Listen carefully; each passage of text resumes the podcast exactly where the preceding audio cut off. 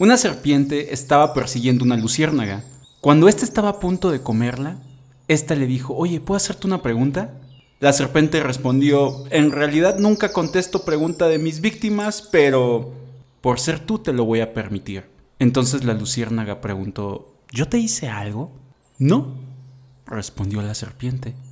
Eh, ¿Pertenezco a tu cadena alimenticia? preguntó la luciérnaga. No, volvió a responder la serpiente. Entonces, ¿por qué me quieres comer? suplicó la luciérnaga. Y la serpiente le contesta, porque no soporto verte brillar. El día de hoy vamos a hablar acerca de la envidia, cómo funciona dicho proceso y cómo podemos trabajarla. Mi nombre es Oscar Alejo, comenzamos.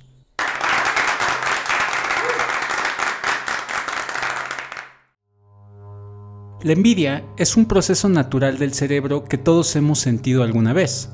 Esto se debe a que la envidia surge en varias partes del cerebro, y una de estas es en la corteza prefrontal, que es la región más inteligente. Esta zona maneja el razonamiento moral y de proyección social. Se ubica arriba de los ojos. Básicamente nos indica qué es lo que debemos hacer socialmente. La envidia como tal se trata de un proceso neuronal aprendido desde las primeras etapas de la vida y regularmente se siente entre hermanos. Esto se da porque el cerebro no está capacitado para sentirse devaluado o no querido. Esto quiere decir que todos nacemos y queremos sentir que nos ponen atención y nos quieren porque nuestro cerebro festeja al generar reforzamientos positivos. Entonces, ¿qué pasa con la envidia?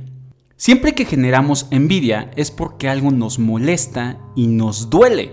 Es una comparación de nosotros mismos con otra persona. Nos enseña lo vulnerables que somos y al mismo tiempo nos hace ver lo que admiramos de alguien más y no tenemos esa capacidad. Por tanto, nos hace sentir menos preparados. Envidiar es una emoción que no solo implica anhelar lo que la otra persona tiene o querer estar pasando por la misma circunstancia que el otro, el acto de envidiar implica mucho más. Te coloca en un plano de continua insatisfacción y de queja impermanente. La envidia nace de la sensación o de la creencia de que nunca voy a tener de lo que el otro posee. Una de las consecuencias de la envidia es que acorta nuestra visión y ejerce la misma función que la neblina. No nos permite ver más allá de lo que está al alcance de nuestros ojos. La persona que envidia pasa tiempo opinando y juzgando todo lo que el otro tiene, en lugar de orientarse a alcanzar sus propios sueños, por lo cual termina convirtiéndose en su propio verdugo en vez de ser protagonista de su propia vida. Pero bueno, ¿cómo te puedes dar cuenta que tienes envidia. ¿Te ha pasado que un amigo cercano coseche un éxito profesional? ¿Cómo te sientes al respecto de eso? ¿Te sientes mal? Cuando alguien cercano a tu entorno de trabajo o vida privada actúa de forma acertada e incluso aplaudible, ¿te cuesta felicitarlo? ¿O te sientes mal cuando alguien importante habla maravillas de otra persona que conoces y te enfocas en encontrarle tú algo malo? ¿Te sientes mal cuando en el trabajo alguien le dedica más tiempo a uno de tus compañeros que a ti? ¿Sientes que no recibes el mismo afecto que muchos de tus amigos? En las reuniones sociales, ¿te gusta destacarte y ser el centro de atención? ¿Te gusta criticar a gente famosa o a personas que no conoces? ¿Te da gusto que alguien que ha triunfado esté pasando ahora un mal momento? ¿Alguna vez pensaste que tus amigos ¿No saben lo que vales?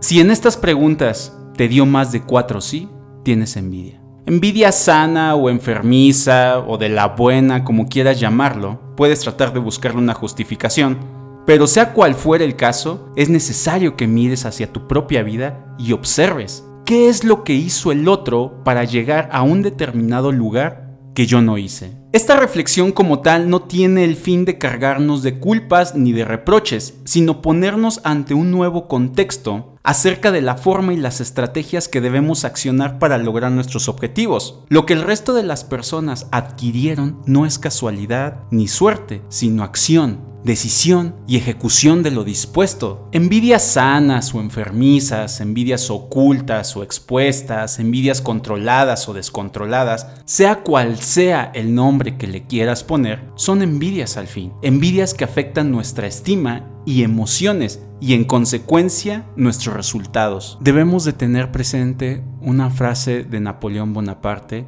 que agrega que la envidia es una declaración de inferioridad en automático. Pero bueno, este sentimiento bien enfocado puede ser el motor para esforzarse y superarse. Aunque la mayoría de nosotros intentamos disuadir esa molestia de que algo no está bien y nos molesta de nosotros mismos, muy pocas veces se utiliza esa energía para mejorar. Un dicho popular dice, si miras mi éxito, mira también mi sacrificio. Como resumen, la envidia es una pasión negativa pero también muy humana. Es importante saber controlar las emociones negativas que experimentamos. Para terminar, me gustaría contarles un pequeño cuento que nos cuenta una breve historia sobre la envidia tan negativa y tan humana. El rey de un lejano país quiso saber durante una discusión ¿era peor la envidia o ser tacaño? Para averiguar la respuesta, mandó llamar a dos hombres, al más envidioso y al más tacaño de todo el reino. Cuando los tuvo al frente, les dijo, cada uno de ustedes pida lo que quiera, pero le daré el doble al otro. El tacaño se sintió muy incómodo. Al pedir algo, también estaría dando algo. Al envidioso le pasó algo similar. El tacaño dijo entonces que no deseaba nada. Si no le daban nada a él, tampoco le darían al otro. Llegó el turno del envidioso y este dijo, deseo que me saquen un ojo.